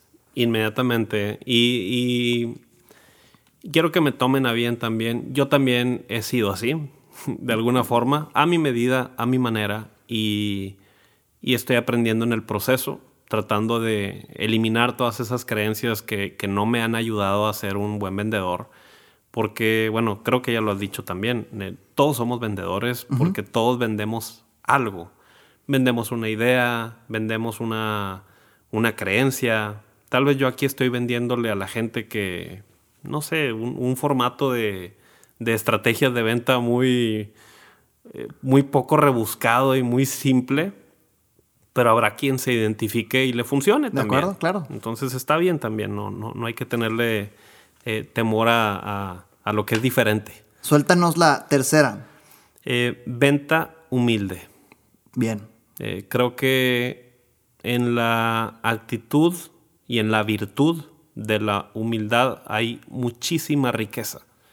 Y digo humilde porque a veces, y yo soy psicólogo y, creo que lo pueden conectar conmigo esto, nos creemos que lo sabemos todo o nos creemos que leemos a la gente muy bien y no es así. Eh, a veces pudiéramos guiarnos por patrones o conectamos puntos de acuerdo a nuestra experiencia. Y podemos decir, mira, esta persona trae una bolsa que hizo una V y una L y es una mujer que tiene un, una M y una K en los zapatos y tiene un cocodrilo en su esto y tiene un... Y es puras marcas que estoy diciendo. Sí, sí, desde, desde, la, desde la, del carro. Y el carro tiene unos aros y, y está bonito todo y qué padre. Entonces a esta persona le voy a llegar desde la pretensión, desde que se proyecte mejor y resulta que es una persona con mucho poder, con mucho dinero pero que es más sencilla que tú y que yo y que quién sabe quién más juntos. Y no, tiene buenas cosas materialmente, pero no te equivoques, haz preguntas, conoce a esta persona. Y, esto me lleva al, al, sentido de que necesitamos entender al otro o hacer un esfuerzo por entender al otro, hacer un esfuerzo por conocer bien al otro y, sin tener una lectura y, conjeturas eh, ya, ya predefinidas que, te impidan y te, pues, te, termines tropezando con tu, con tu propio análisis. A ver, entonces complementa mi entendimiento de lo que dices. Vente humilde lo puedo interpretar como, pues quítate de juicios. Quítate de juicios. Ante, ante lo que aparenta o no puede aparentar la persona con la que, tu prospecto, en este caso, con quien vas a vender. Incluso, si, si es eso, pero voy a sumar otra cosa. Bien que mostremos una disposición para aprender y entender al comprador. Bien. Una disposición para aprender. Y, ahí, me quiero clavar un ratito. Eh, imagínate, tú vendes paneles solares. Y, y yo muestro un interés en los paneles solares, pero me voy por otra corriente. Y me voy por otro lado y te empiezo a platicar de de que yo tengo una casa en la presa de la Boca, es un área de Nuevo León, cercana a Monterrey, eh, muy bonita, en donde hay barcos y, bueno, perdón, barcos, hay, lanchas y la gente esquía y demás, y está muy, muy padre. Y yo te empiezo a platicar de ello y de un sueño que yo tengo de vivir allá y de tener una casa grande con clima, y te empiezo a platicar cosas y tú, vamos a la venta directo. Si, hubieras, si te hubieras dado cuenta que hay un motor en el que tu producto pueda hacer sentido, pero no, no, no busques encajarlo ya. No, no te aceleres por meterlo ya. Claro. Platica. Esa fase social en, en la parte de la psicoterapia es sumamente rica porque, por dar un ejemplo, a mí me encanta hacer uso de analogías, de metáforas y uso muchas ilustraciones para que la gente pueda comprender algunas ideas y se puedan dar anclajes eh, eh, muy buenos. Como esto de la comida, yo sé que no lo vas a olvidar. Gracias por, por aclararnos el porqué del chef y de la mecedora. Y, Ahí está, no lo olvidé. Y, así pienso. Sí, claro. Así, es como veo las, las cosas, eh, las veo mucho con imágenes, las pienso mucho con imágenes, perdón. Y te conectas con el sueño de esa persona y de alguna manera, desde tu humildad, aprendes y preguntas, oye, y, y cuando tú andas en la lancha, ¿cómo es? Y de repente te empieza a hablar de la potencia de la lancha y te empieza a hablar de cuando va en cierto modo, cómo ahorra gasolina. Y, me estoy explicando. Sí, claro, te, claro, te, está, te, está, dando herramientas para que esas mismas palabras tú las puedas usar y después le puedas decir, ¿te acuerdas cuando me comentaste lo de la lancha? Que hay un modo ecológico que permite que logre esto y que viaje tantas distancias y, logre tanto, bueno, tenemos un panel específicamente que se llama tal, es, esta, es de esta marca, lo instalamos así, tiene esto, que puede lograr algo muy similar a lo que logra tu lancha. ¡Wow! Una persona humilde logra eso. Una persona orgullosa no lo logra. Fíjate, qué buena, qué buena definición complementaria al, al, término humilde, porque pues cuando tú dijiste, eh, cuando tú dijiste venta humilde, pues mi, definición de humilde se centraba únicamente a, a, a, pues no por andes- poquito, o no- algo así, No andes ok. de faramayoso, no presumas. Ah, ya, ok. este, y tú luego, luego, oye, quítate de juicios y presta atención a lo que es importante para la persona con la que quieres platicar. Te va- son herramientas que te van a ayudar a vender después. y disponte a aprender de alguna forma. O sea, Claro. muéstrate como un inexperto, como alguien, como un principiante que, oye, te están hablando de la industria, no me sé los nombres faramayosos que tú sabes decir muy bien. eh, metalmecánica, no sé qué Ah, sí, claro. Bueno, yo no me sé esos nombres. He Ajá. trabajado con empresas, pero solamente dando conferencias y cursos y talleres Ajá. y vendiendo mi programa en línea también, pero nunca he conocido así los conceptos como tú los conoces muy bien. Y pues yo haría inicialmente eso. Si alguien me dice, oye, la industria esta, y yo le preguntaría, no, no tengo ningún problema con preguntarlo. Oye, ¿y qué abarca la industria metalmecánica? Y me empieza a decir, oye, pues es esto y esto y esto, y resulta que me enseña. Y al sentirse que me enseña, puede pasar también que se sienta con mayor poder y que se sienta que sabe más que yo y que yo no lo voy a engañar, que yo no lo voy a manipular, que yo no voy a estar sobre él. Oye, desde esa perspectiva también puede servir. Ahí está, estás o sea, estás logrando que la otra persona te perciba no como un vendedor picaojos. Como un lobo eh, ay, con unos colmillos Sí. y que así que lo va a desangrar y, y le va a quitar tristemente todo. hemos, hemos hecho las cosas para que así nos perciban a quienes vendemos. Sí, sí, que todos vendemos. Es correcto. Entonces vez todos estamos metidos en esto. todos estamos. Entonces ya escuchamos venta humana, venta honesta y, Y venta, venta humilde. humilde. Me, me- me- me gusta mucho cómo se complementa en tres puntos o en las tres Hs. Dijiste mucho de muchos episodios. Eso es algo muy bueno. Y- Entonces, y, qué bueno. Está, está, me gusta. Quiero, Ah. agregar, quiero agregar una dentro de la venta humilde. Échale, el, por favor. el- el creer, digo, no quiero que lo malentiendan, y ahorita lo alcancé a decir en una frasecita, pero, pero no lo alcancé a desarrollar. Eh, no significa vender poco. Bien, No, bien, no, bien, definitivo. No, tiene que ver con, bueno el, concepto que a veces se ha tenido de la humildad. De, eh, no te compres un buen carro, no te compres un, un- un buen accesorio, una buena casa. Tienes que ser humilde. La humildad no tiene que ver con, con pobreza o falta de riqueza. Bien, bien. Entonces, si vas a vender, vende lo que la persona necesite, no lo que tú quieres tampoco. Así es. Y, y si esa persona necesita mucho, no le digas, ¿qué te parece si empezamos con poquito y después nos vamos subiendo? Cállate la boca. Esa persona quiere comprar Ya eso. quiere todo, sí. Y desde tu juicio le funciona que compre eso. Deja que le funcione. Desde Adelante. tu juicio honesto Desde tu y juicio humano. honesto. O sea, ese, círculo virtuoso, definitivamente. Exactamente, exactamente. Está interconectado y es, es, es funcional cuando está, cuando permanece así. Complementa, por favor, esto, Daniel, de las tres Hs que me encantó el concepto, con, con algo que no recuerdo si lo platicamos antes o durante el episodio, pero pues vale la pena repetirlo. Lo que tú mencionas como las esferas de la vida. Yo estoy convencido de que, pues sí, las tres Hs, eh, venta humana, honesta y humilde, eh, eh, complementan muy bien lo que tenemos que predicar quienes vendemos Sí. pero pues seguimos siendo humanos. Entonces estas esferas de vida tienen que estar equilibradas. Sí. Defínenos, ¿a qué te refieres tú cuando hablas de, de esferas de la vida y, y- y cómo pudiéramos estabilizarnos en, en todas o tener un equilibrio en todas?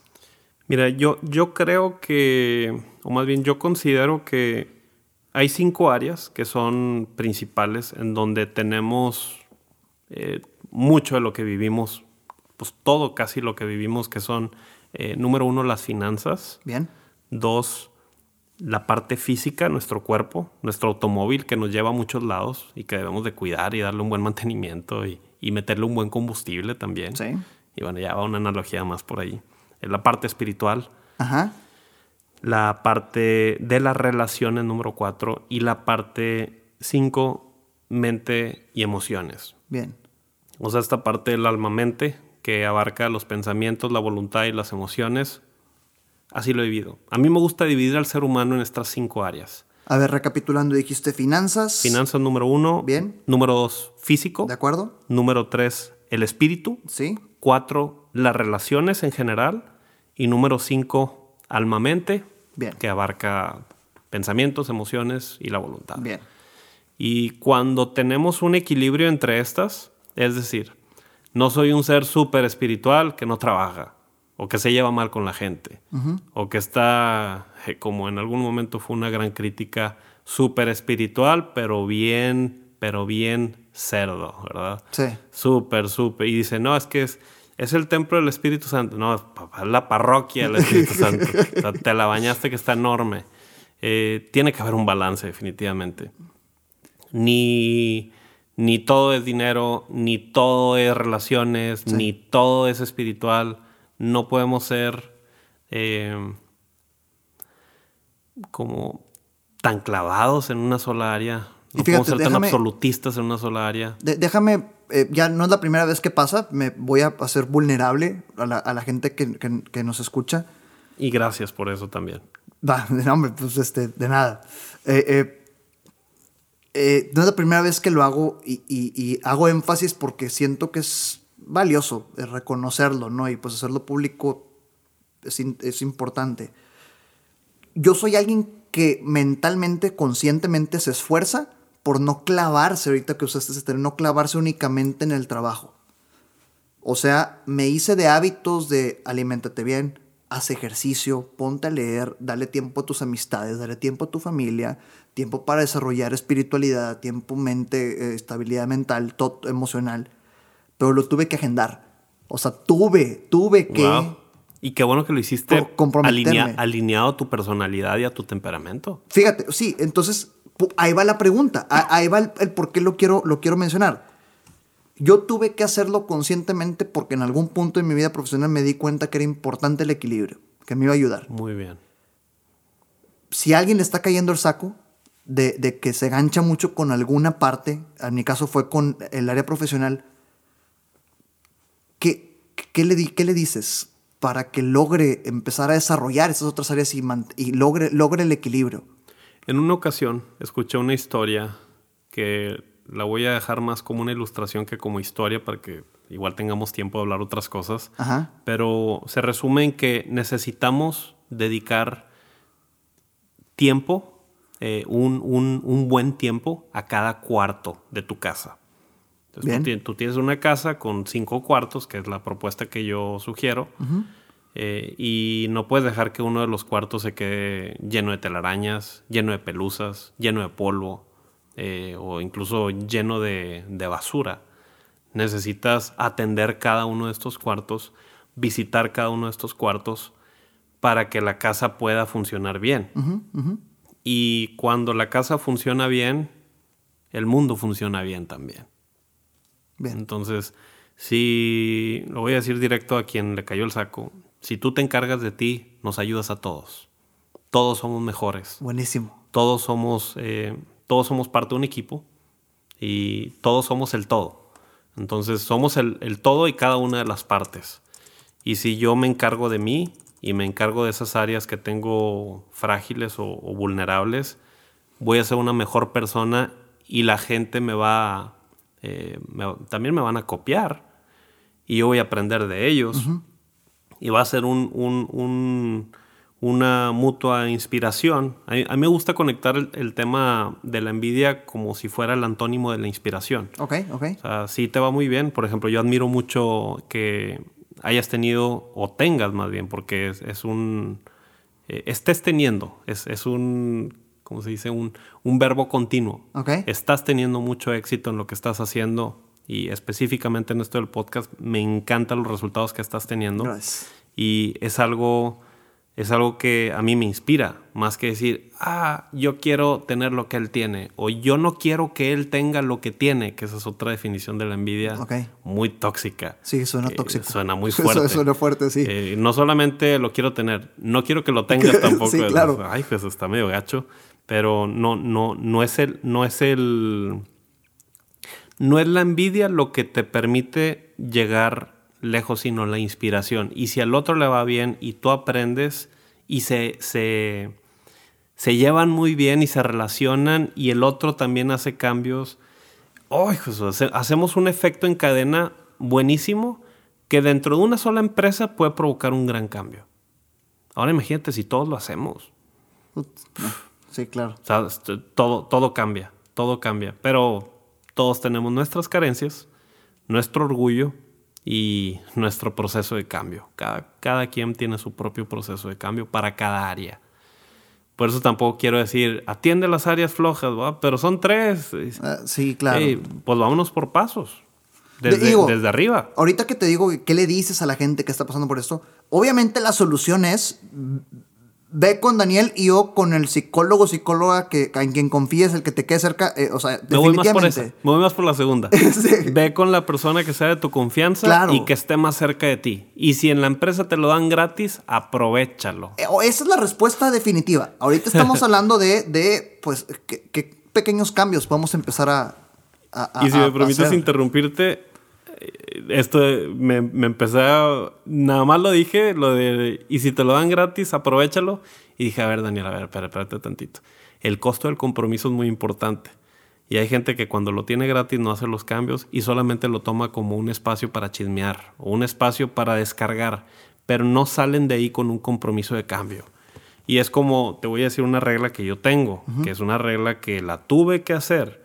Eh, la gente decía, quiero una cita contigo hacían la cita y cancelaban horas antes a veces o un día antes. Y yo dije, yo necesito hacer algo porque cuando me metí a todos los medios, periódico, tele, radio, eh, nacional y también en, Estados Unidos, en Sudamérica he estado a, través del doctor César Lozano también. Eh, sé que algunos tal vez ya ya me escucharon. Y empecé a tener mucha consulta y me molestaba cuando una persona me cancelaba porque esa hora la pudo haber aprovechado alguien más. Claro, claro, y, definitivo. Y decía, eso, eso no debe estar sucediendo. Y dije, ok, voy a crear una regla. Cuando yo comparto la información, toda persona que pide informes recibe la información por WhatsApp y me valida que la leyó. Y ahí viene una nota. Y dice, ojo, y viene con negritas. Compromiso con el cambio. Si cancelas una cita eh, antes, bueno, dentro del periodo de 14 horas, tienes que pagar la mitad de la consulta. Obviamente no me voy por el todo porque se me hace justo no ir por el todo de la consulta, pero se me hace justo también una parte. ¿Para qué? La renta del espacio, el tema de que lo pude haber aprovechado de otra forma y todos han estado de acuerdo. Y cuando, he tenido dos personas que no han estado de acuerdo. Eh, corrijo, casi todos. Y ha sido gente que pues simplemente tiene unas creencias que les gusta ser oportunistas y aprovecharse de la gente y pues son gente que dicen, eh, tú me tienes que dar el servicio y tú no me vas a quitar si yo no voy. Y, pues gente que se, se, se, rige por otras reglas cuando ya te habían dicho que estaban autorizadas. De acuerdo. Pero tú marcas las reglas del juego.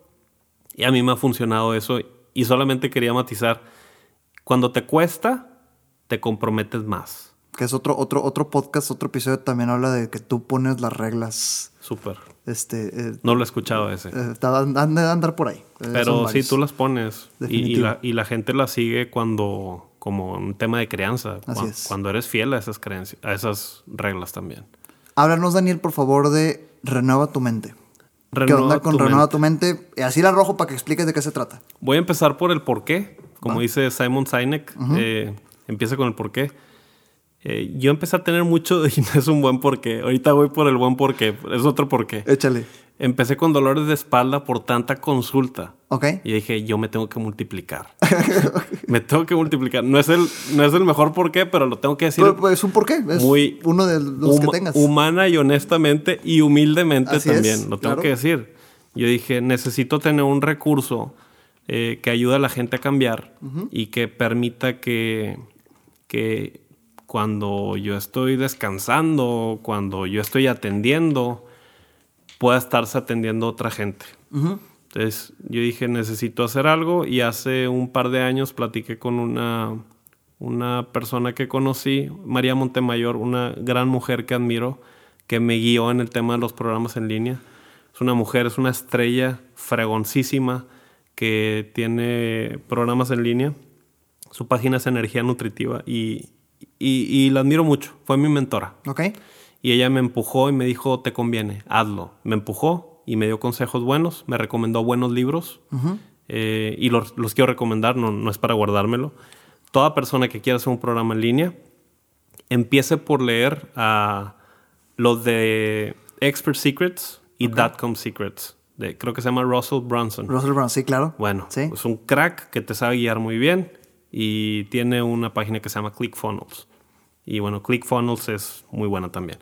Entonces yo empecé con lo del programa en línea pensando en multiplicarme, en tener un clon que hablara, bueno, que hablara como yo, que fuera yo y que estuviera ayudando a la gente sin importar la hora. Y todos mis pacientes, casi todos mis pacientes, pasan por el programa en línea con un precio muy especial. Bien. Eso, eso es algo que yo decidí hacer. Les dije, mira, tienes un programa de cinco semanas que pasas por 10 módulos, temas tan importantes como la renovación de la mente 1 y 2, son dos módulos, introducción al cambio, que es el, el inicio del, del- del programa, autoestima, amor propio, son diferentes, autoestima, amor propio, asertividad, y hay uno súper, bueno, el poder de las palabras también, Ajá. Eh, propósito de vida y felicidad es el último módulo y es el, es el que más me encanta, aunque todos los demás están bien buenos también, porque hablo de toda esta parte existencial de lo que vienes a hacer al mundo y, ayuda mucho a descubrir esos dones y esos talentos que Dios nos ha dado. Y hay uno que me encanta también, que está en medio intencionalmente, que se llama autoconocimiento y empoderamiento. Yo soy un fiel creyente de que mientras más te conozcas y mejor te conozcas, eh, vas a tener más poder para hacer más cosas. Y, y bueno, ahí entramos en un temota que es el, el- todo lo de lo que te engancha con la gente y todo el tema del juicio y, y juicio por desconocerte. Eh, re- la gente que toma el programa recupera una cantidad de energía que tenía puesta en el otro de una manera muy, muy importante. Y bueno, es un gran programa. No lo digo porque sea mío, sino porque afortunadamente sin, sin, un, sin una intención de venta, y por eso insisto en estos tres puntos. Yo simplemente comparto contenido. Ayer subí unas historias hablando de los mitos de la terapia Ajá. y me buscaron cinco personas para tener una terapia. Y yo dije, va, a darle, vamos, vamos a darle. Pero no fue, yo no puse ningún swipe up, ni puse, este es mi teléfono del consultorio, o, o esta es la forma en la que atiendo a distancia. Claro. Este es mi, como mi nombre en Skype o lo que sea, o sea, Simplemente compartiste, claro. Sí, y a lo que voy es que ya hemos tenido la oportunidad de, de tener gente de diferentes países. Tal vez gente nos está escuchando. Hay gente de, de Honduras, de Perú, de Brasil, de Argentina, de Panamá. Sí. Y- saludos a todos. Ah, saludos a, todas, todos, por a todos favor, de ustedes. esos Y- países. Y, también, pues bueno, de, de México y Estados Unidos sobre todo. Hay, hay bastantita gente. Y, y está bien padre. Digo, a mí me ha gustado mucho. Quiero motivar a la gente que ha pensado, ay, me gustó esto de multiplicarte. Es, es una maravilla, Ramiro, es una maravilla. Tú tienes que hacer tu programa en línea y yo te voy a ayudar también. Porque te...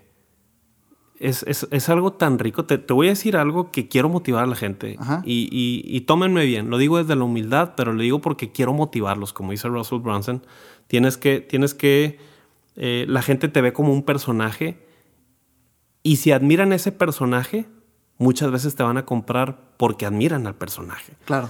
Entonces, eh, cuando recién lo lancé, nos fuimos a la playa mi esposa y yo. Y estuvo bien padre que mientras estábamos acostados en la arena, empezamos a ver gente que estaba comprándolo, comprándolo. Qué chulada. Y dijimos, mira, está entrando esto, esto y esto. Y luego de repente dijimos, ya se pagó el viaje. Mm, qué chulada. Y lo, ya se pagó esto, y ya se pagó lo otro. O sea, cosas que de nuestros fijos. Ajá. Y después dijimos, pues incluso llegó un punto en que dijimos, ya se pagó el programa, lo que costó con el desarrollador, lo que costó con los que me ayudaron con la producción audiovisual, ya se pagó. O sea, se dio el break-even. Bien. Y dijimos, todo lo que venga aquí es utilidad. Y empezó. Y fue algo muy, eh, muy, muy, muy padre. La verdad es que se siente muy bien. Pues entonces, eh, eh, qu- quiero que de algo sirva esta, este, este, esta invitación a, a Vendedor por Accidente. Donde el- si, si- si alguien de casualidad se identificó y o vio valor y escuchó valor en esto que les platicamos en este episodio, ¿en dónde puede ver más acerca de Renueva tu mente pa- pa- para que decidan si es algo para ellos? No nos estamos despidiendo, ¿verdad? No, ya, no, bueno. no, no, todavía no. Eh, no me quiero despedir todavía. Es- estoy en las redes sociales como Daniel Morales, psicólogo. Bien, Y bien. tengo un sitio web que es danielmorales.mx, en donde descansa precisamente este programa en línea. Bien, va. Y pueden seguir por ahí también el formato de pagos y, y se da, como también eh, simplemente en el área mero abajo, el, área de contacto, le dan clic al botón de WhatsApp y directamente me mandan un mensaje a mí. Bien. Yo soy el que contesta ese, ese mensaje. Ver, bueno saberlo. Y también eh, hay formulario de contacto. O sea, realmente, quien me quiere buscar, no se complique, mándeme un inbox, mándeme un DM por Instagram. eh, sobre todo esos dos, o sea, sin ningún problema. Y te iba a decir algo, ahora sí, el, el buen porqué. Llegó, ese era el porqué curioso. Ajá, Eh, sí, el porqué del- curioso, claro. De la espalda, porque yo me la vivía en masajes y todo por, por tanto tiempo estar sentado. Ok. Y el buen porqué viene de llegarle a más gente. Llegarle a más gente. Yo no puedo. O sea, yo tengo un límite de consultas. Claro. Lo bajé. Antes eran ocho consultas por día. ¿De, ca- de, cada, ¿De cuánto cada una? De una hora y cuarto más o menos. O sea, o sea, por lo Una menos- hora, una hora y cuarto, Por lo menos. menos las ocho horas, entre comillas, laborales, te las metías en consulta. Sentado, escuchando problemas. Y, y- y por eso le digo así. Escuchando problemas porque sí soy estratégico, sí tengo técnicas, sí soy habilidoso y me amo mucho. Por eso me hablo así bien de mí. Total, bien, pero, bien hecho. pero también soy humano. Y también, pues sí, tengo que tratar todo lo- todas las bolsas de, de basura que me, que me comparten. Que yo sé que no son de basura completamente. Hay cosas muy, muy buenas también, pero, pero es mi chamba recibirlas y, y procesarlas y devolverlas de más ligeritas, sacarle Claro. algunas cosas, ¿verdad? Y ponerle cosas buenas para que se la lleven y huela bien esa bolsa, ¿verdad? Pues Así que se la van a llevar. Fíjate, otra analogía del, de lo que te preguntaba al principio, de qué le dices a, un, a alguien que está renuente, y mencionaste lo del chef. O sea, Sí. es para que sepas rico, a que es para que huelas bien. Exacto, Claro. exactamente. Entonces, la gente, pues, se- se- muchas veces se van a llevar su problema, se lo van a llevar de regreso, pero se lo van a llevar con otros análisis, con otras interpretaciones de ese problema y con otras definiciones que le ayudan a tratarlo de manera más eficaz, eficiente y efectiva. Y bueno, lo que voy es que yo quería llegar a más gente. Bien. Quería llegarle a más gente y era una manera sencilla de llegarles con estrategia.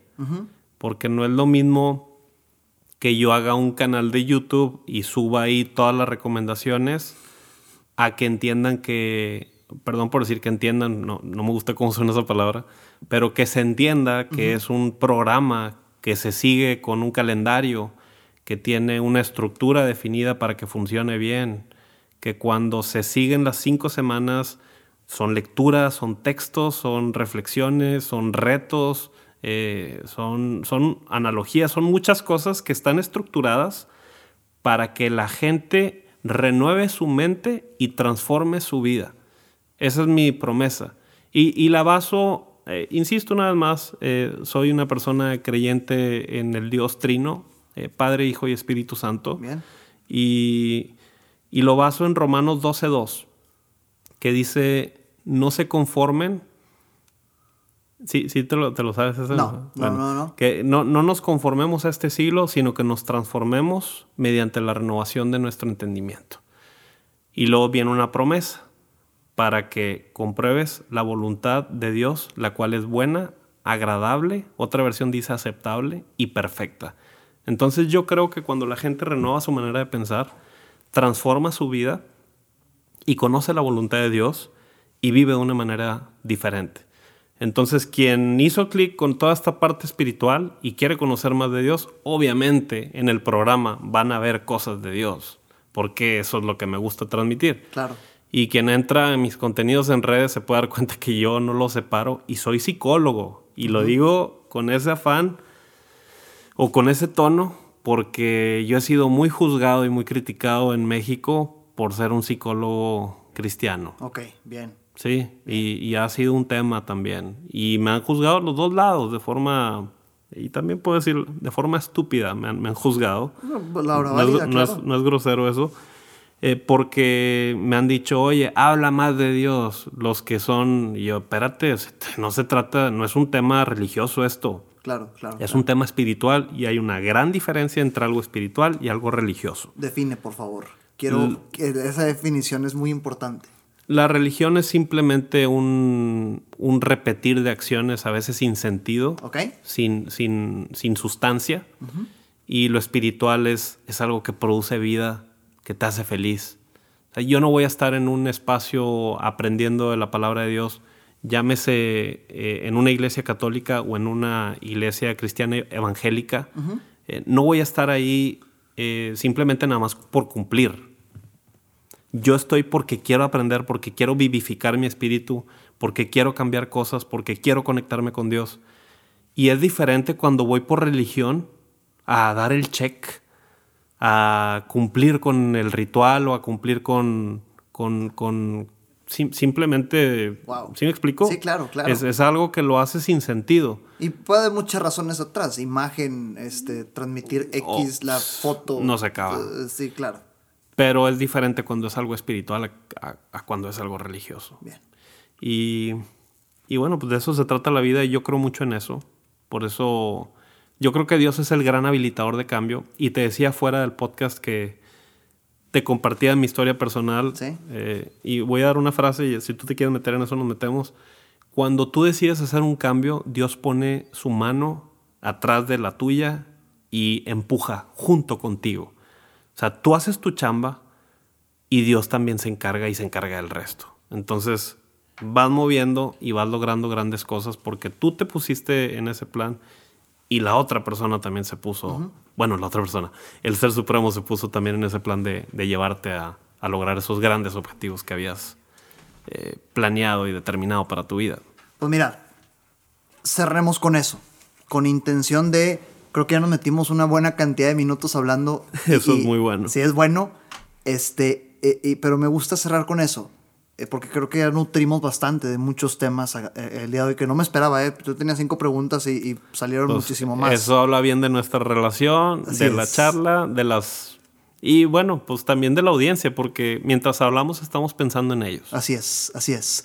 Cerremos por favor en lo que hablábamos antes del episodio en la historia del cómo terminaste convirtiéndote y estudiando psicología.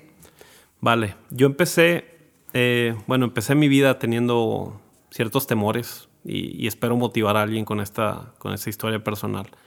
Yo empecé teniendo mucho miedo y ansiedad para hablar en público, pero no solo en público arriba de una tarima, sino me refiero a hablando con grupos, exponiendo mis ideas, exponiendo eh, mis puntos de vista simplemente. Se me dificultaba hablar con un grupo de cuatro o cinco personas eh, compartiéndoles algo, hablando más de 20 segundos.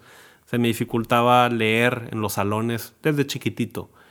Eh, llega la prepa, obviamente fue una, una vida difícil durante la prepa en ese sentido también.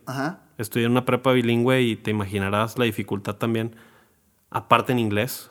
O sea, si de por sí, ahora en, otro idioma no materno. Pues obviamente se, me dificultaba mucho y decidí estudiar psicología para tres cosas. Entender mejor el comportamiento humano, poder ayudar a los demás, eh, cosita, ¿verdad? Pero voy al tercero, ayudarme a mí también. Por supuesto.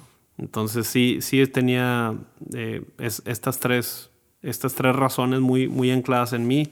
Y le entré y empecé a aprender teorías, teorías, teorías y todo. Y obviamente pues no, eso no produce el cambio directamente. Pero luego empecé a tomar decisiones y eso es diferente. ¿Qué se toma la gente para ser exitosa, para ser feliz y para tener una vida saludable?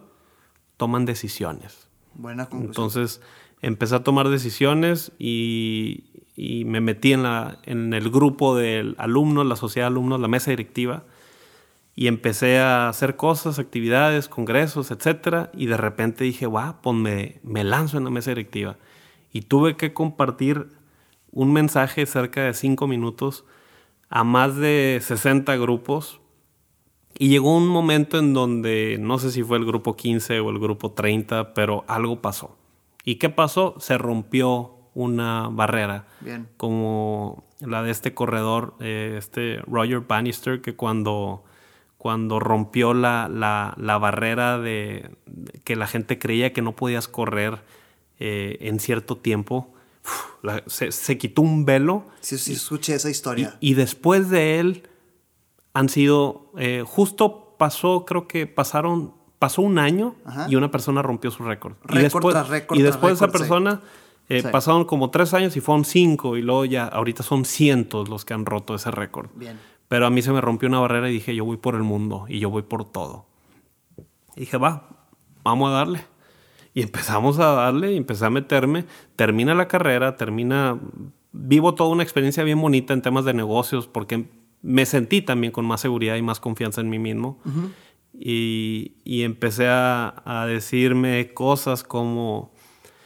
Eh, yo tengo un sueño, me inventé un sueño, no era un sueño de chiquito, nunca fue. Dije, yo quiero entrar a, a la tele y quiero, quiero participar en programas. Y luego un buen amigo, Jorge Lozano H., eh, un gran hermano. Si estás escuchando, te mando un buen saludo, mi Qué honor, también conozco a Jorge. Súper. ojalá, ojalá que si se lo compartes para que lo escuche. Un saludo, Jorge. Y yo lo vi una, en una ocasión, yo entré a programas de revista y él estaba en el Noti, en, en, en esta televisora en la que estábamos. Y yo dije, hijo eso, a mí me gustaría entrar a un Noti, está interesante eso. Y también lo hice. A lo que voy es que dije, yo quiero entrar a la tele, yo quiero entrar a la radio. Y después me dije, pues ya cubrir los dos fuertes, pero me falta el periódico. Y dije, quiero escribir para el periódico. Y empecé a escribir para un periódico importante aquí en, Monterrey. Y estuve con mi columna mucho tiempo hasta que llegó eh, mi hija y ahí eh, se me dificulta hablar porque soy, soy, una persona muy sensible, pero me, me dije que, que, yo, que yo la quería disfrutar mucho. Y fue un, fue un tema totalmente de, de, prioridades, pero yo me dije, voy a trabajar todo el previo, todo el tiempo del embarazo, voy a trabajar lo más que pueda, porque cuando nazca, yo quiero tener un mes dedicado completamente a ella. Y sí trabajé, trabajé poquito, pero ese primer mes estuve completamente con ella. Eh, bueno, casi completamente con ella. Eh, tuve algunos pacientes, tuve algo de trabajo de la otra empresa, pero me encantó cumplir con mi propósito de desconectarme de otras actividades y conectarme con mi familia, con la nueva integrante. Y más adelante se me hizo difícil volver porque la, la amo a Michelle Bernadette y mi bebé. Y, y justo la semana pasada me dije, vi, una, vi un documental en Netflix que me metió un zape que se llama The Social Dilemma o el dilema de las redes sociales. Ya, eres, ya contigo ya lo voy a ver. Ya bastante ha ¿eh? llegado a mí ese documental por muchas partes. Buenísimo, pero quiero irme por... Yo he estado en los dos lados, en el tema de separarme de las redes sociales y ahorita, bueno, hace, hace la semana pasada, o hace dos semanas más o menos, me dije, yo quiero volver a las redes sociales y quiero volver mejor que como estaba antes con más compromiso por la comunidad, dando contenido de más calidad, dando, estando mejor conectado con la comunidad. dije, esto es bueno, esto ayuda a la gente. Y, y si, si hago más contenido, mi programa le puede llegar a más gente. Y en los dos propósitos, eh, en la cuestión financiera, va a ayudar a mi familia también a llegar más lejos, a lograr otras metas, a dar una mejor educación y también definitivamente la retribución emocional por hacer el bien y ayudar al otro a avanzar y hacer cambios me va a hacer muy muy feliz y me siento hasta motivado a hacer un podcast gracias a ti también con, con, lo, con lo que compartiste y lo que estás haciendo. Y me siento así. Ahorita estoy en esa etapa en donde me dije eso y justo me invitaste. y, y dije, wow, o sea, creo que es una señal. Y como dicen, tomas como señal lo que quieras tomar como señal. Así es. yo dije, esa es mi señal y vamos a darle. Y ya me escribió el doctor César Lozano otra vez y ya estamos como, o sea, todo se empieza a conectar. Vamos a hacer nuevamente más contenido, vamos a ayudar a más gente y vamos a cumplir con, con el propósito, o bueno, voy a cumplir con el propósito por el que Dios me trajo acá. Ya lo cantaste. Así Ya lo que canté. ahora sí, pa- pa- Y así- así compromiso de, de veras. Totalmente. Daniel, por favor, para cerrar, este, a- a- a- algún proyecto que en puerta, algo que quieras compartir que, eh, para que la gente esté al pendiente también de, de lo que viene contigo.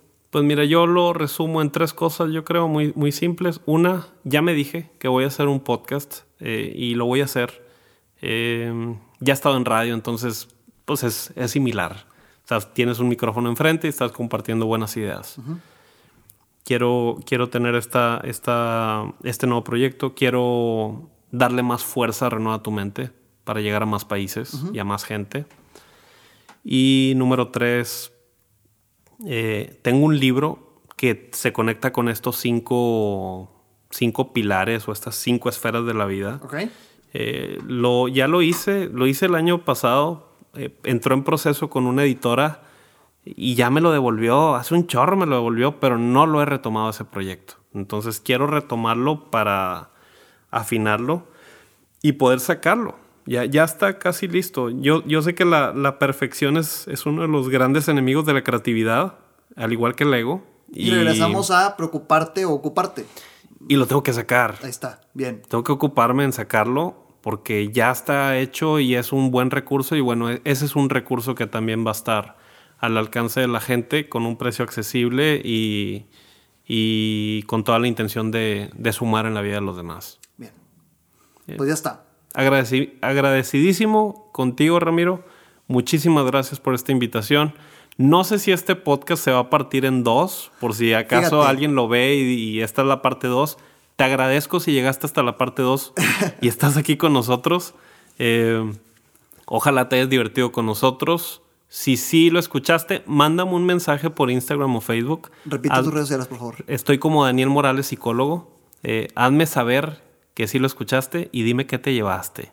Eso. Dime qué te llevaste, con qué te quedaste. Fíjate, yo, yo eh, estoy tentado, dependiendo de cuántos minutos descubramos ahorita, a dejarlo como uno solo, porque el episodio pasado fue el más corto de la historia. Wow.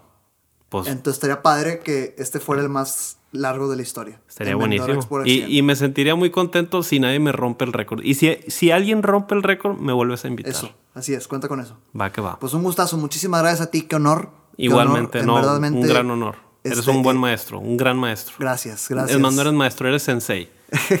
Gracias. Que es mucho y es real a quien nos escucha. Y real, Daniel, yo tenía aquí este, cinco cosas y, y, pues gran parte de las cosas que platicamos fluyeron. Me gusta eso. Eso es bueno. Un gustazo. Nos vemos en la siguiente. Vendedor por accidente, gracias por estar aquí. Y, y como bien dijo Daniel ahorita, pues recordemos que nos toca ser faros de esperanza ante cualquier adversidad que haya en el mundo. Éxito.